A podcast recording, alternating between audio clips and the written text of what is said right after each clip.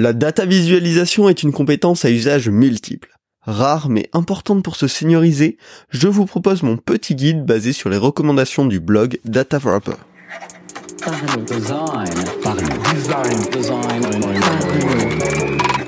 Rejoignez le Slack TCT, partenaire de la saison 7 de Parlons Design.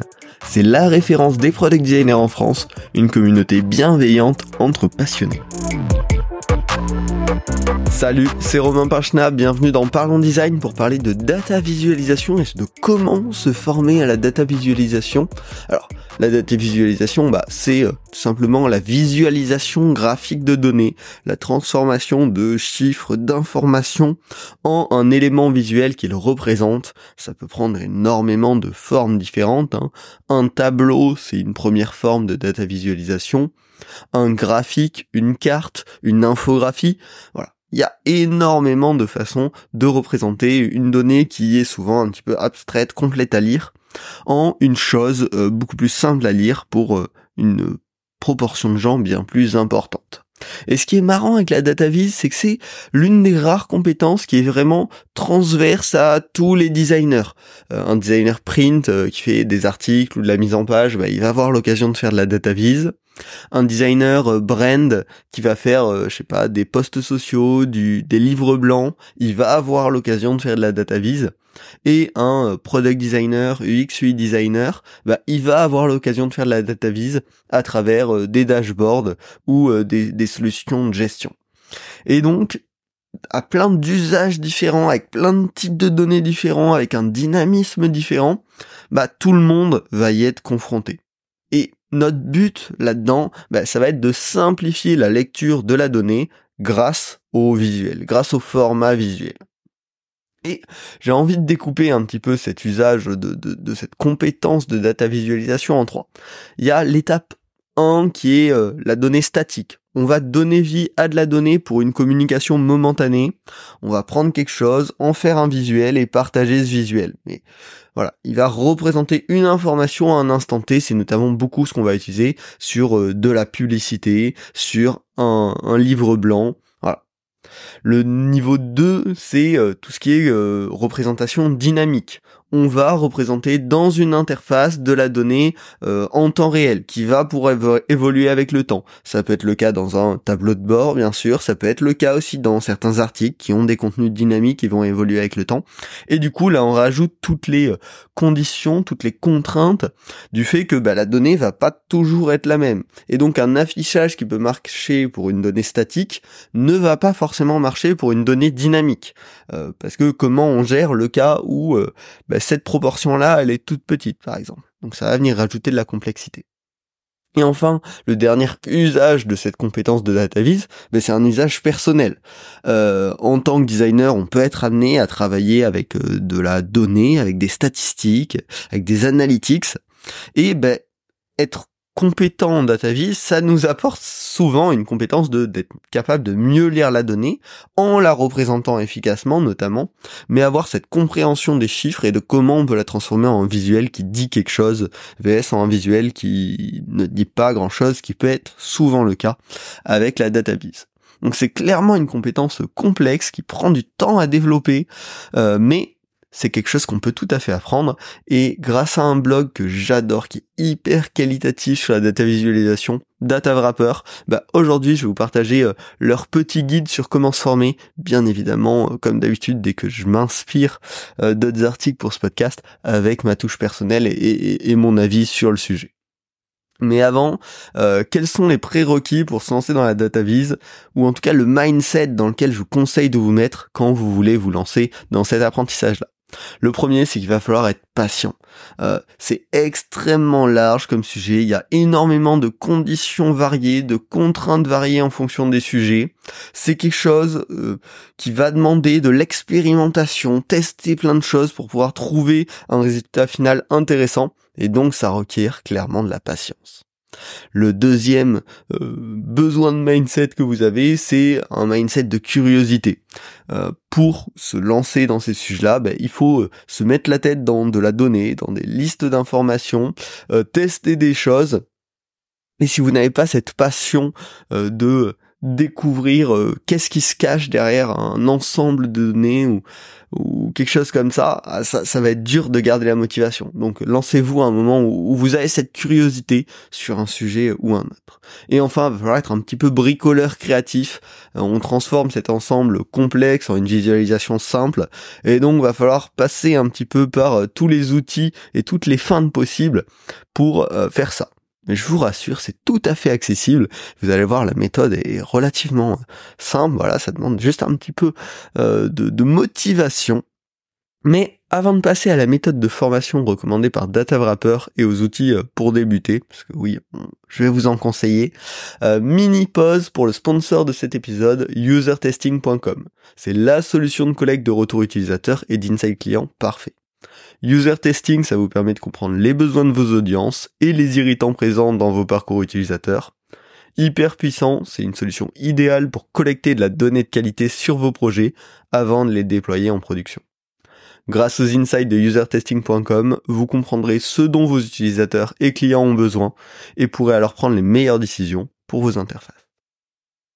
Retour euh, à l'épisode cœur en parlant de la méthode et du process, comment on fait concrètement pour se former à la data visualisation. Alors, la première étape, ben, ça va être d'aller s'inspirer, d'aller trouver euh, des idées, d'aller justement trouver cette petite passion qu'on peut développer pour la data visualisation. Bah pour ça, hein, c'est simple, faut aller en consulter. Euh, j'ai trois ressources à vous recommander qui sont passionnante pour ça. Le DataVis Dispatch, c'est euh, un post euh, hebdomadaire que fait le blog DataWrapper dans lequel il partage toutes les meilleures DataVis publiées à travers le monde. Donc beaucoup de DataVis qui viennent des médias notamment. Et on sait qu'il y a des médias qui font des choses incroyables. Euh, le New York Times notamment fait énormément de datavisation. The Economist aussi publie des choses assez incroyables. Et donc, bah, c'est la première étape. Clairement, allez voir des choses de maître dans le domaine pour euh, comprendre à quel point ça peut être un kiff de faire de la visualisation. En plus, je peux également vous recommander euh, les Webby Awards dans la catégorie Best Data Visualization. On est dans quelque chose de beaucoup plus numérique avec bah, des sites qui ont très bien traité euh, la donnée de manière hyper intéressante. Donc ça peut être une super source d'inspiration. Et enfin, le dernier, c'est le DataVis Project. Je vous mettrai tous ces liens en description. Hein. C'est un site qui regroupe 100 euh, type de data visualisation pour une même donnée. Et donc c'est extrêmement intéressant parce que ça permet vraiment de se rendre compte de la quantité de choses qu'on peut faire en data visualisation et l'étendue des possibilités phénoménales pour représenter une seule et même donnée. Donc voilà, prenez une petite heure, prenez une petite matinée pour aller vous inspirer à découvrir qu'est-ce qu'on peut faire d'incroyable avec la data visualisation et trouvez vous ce qui vous motive aussi, ce qui vous donne envie dans tout ça. Derrière, bon, Là, je vous avoue, c'était l'étape la plus simple. On va pouvoir passer à la deuxième étape qui est de commencer en sélectionnant un set de données. Pas juste un thème, euh, parce qu'en fait, euh, sinon vous allez galérer. Il faut vraiment aller trouver un set de données avec lequel vous avez envie de travailler, avec lequel vous pouvez travailler. Derrière, ça vous permettra de commencer justement à créer votre première data visualisation. Mais partir d'un set de données, c'est la base pour ne pas s'éparpiller, pour ne pas perdre du temps à tourner en rond et à, et, rien réussir à faire finalement. Donc l'avantage, c'est qu'il y a beaucoup de données qui est publique aujourd'hui. Euh, ça peut être de la donnée gouvernementale. Il y a notamment data.gouv.fr ou Eurostat. Euh, si vous aimez les sujets d'environnement, les sujets d'accessibilité, il y a énormément de choses là-dessus et bien plus encore.